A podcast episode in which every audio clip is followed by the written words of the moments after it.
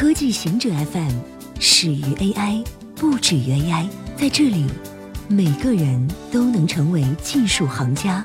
欢迎收听科技行者固定点，我们为您甄选更快、更即刻的全球科技情报。调查称，手机应用过多，索要摄像头和话筒权限。DCCI 互联网数据研究中心联合腾讯社会研究中心发布。网络隐私安全及网络欺诈行为研究分析报告，二零一八年上半年报告显示，目前几乎所有手机应用都在获取用户隐私信息，其中非法使用摄像头和话筒成为隐私泄露的重灾区。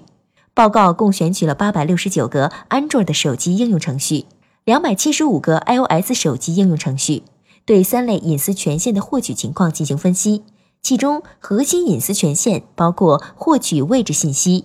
读取手机号、读取短信记录、通话记录等重要隐私权限，包括打开摄像头、使用话筒录音、发送短信、发送彩信、拨打电话等。普通隐私权限则包括打开 WiFi 开关、打开蓝牙开关、获取设备信息等、打开数据网络等。NASA 成功发射探日探测器 Parker Solar Probe。联合发射联盟 ULA 的德尔塔四号重型火箭于八月十二日美国东部时间三点三十一，在卡纳维拉尔角空军基地成功发射了 NASA 的太阳探测器 Parker Solar Probe。探测器的名字是为了纪念天体物理学家 Eugene Parker 博士。探测器的主要任务是近距离对太阳进行观测，它将是有史以来最靠近太阳的探测器。Parker Solar Probe 始于一九九零年代 Outer Planet。Solar Probe 项目，二零零三年哥伦比亚航天飞机事故后，小布什政府对 NASA 进行了重组，取消了原项目。二零零九年，项目重新复活，原计划二零一五年发射，但在二零一二年发射日期推迟到二零一八年。探测器最初被称为 Solar Probe Plus，二零一七年改名为 Parker Solar Probe，以纪念在太阳观测上做出突出贡献的与金 Parker 博士。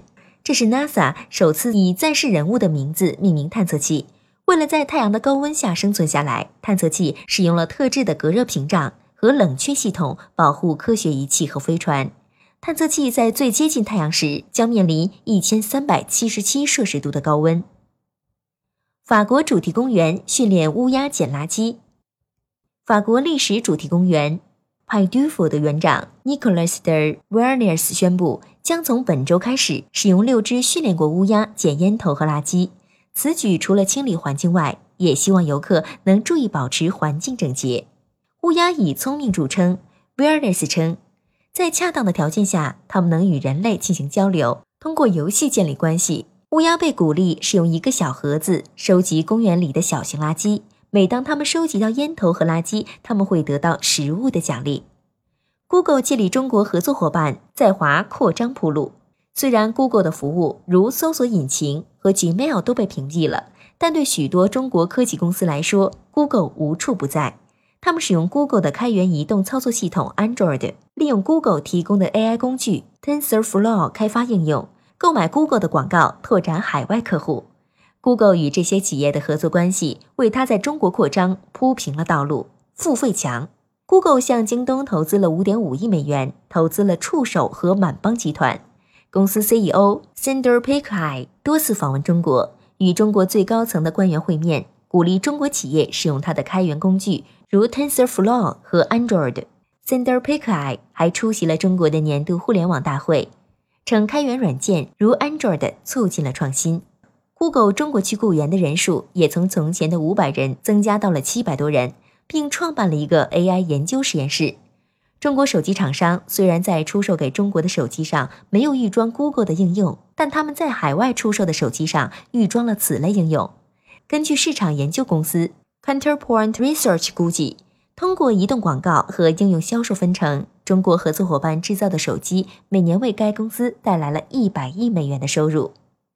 美国讨论是否应该动用轰炸机扔炸弹灭森林大火。今年夏天，为了消灭森林大火，瑞典空军向着火地点扔下了一枚激光制导炸弹，以类似吹生日蜡烛的方式灭火。导弹产生的冲击波灭掉了撞击点一百码范围内的火焰。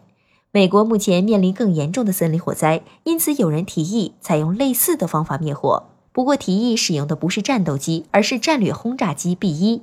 F 十五武器系统军官麦克提议使用携带最多八十四枚炸弹的 B 一去灭火。B 一装弹量大，航程远，可以在空中长时间盘旋，等待地面的消防人员寻找出最佳的灭火之法。B 一不会携带传统的炸弹，而是为消防设计的专门炸弹，能比传统的高爆炸弹产生更强的冲击波。以上就是今天所有的情报内容，本期节目就到这里，固定时间。固定地点，小顾和您下期见。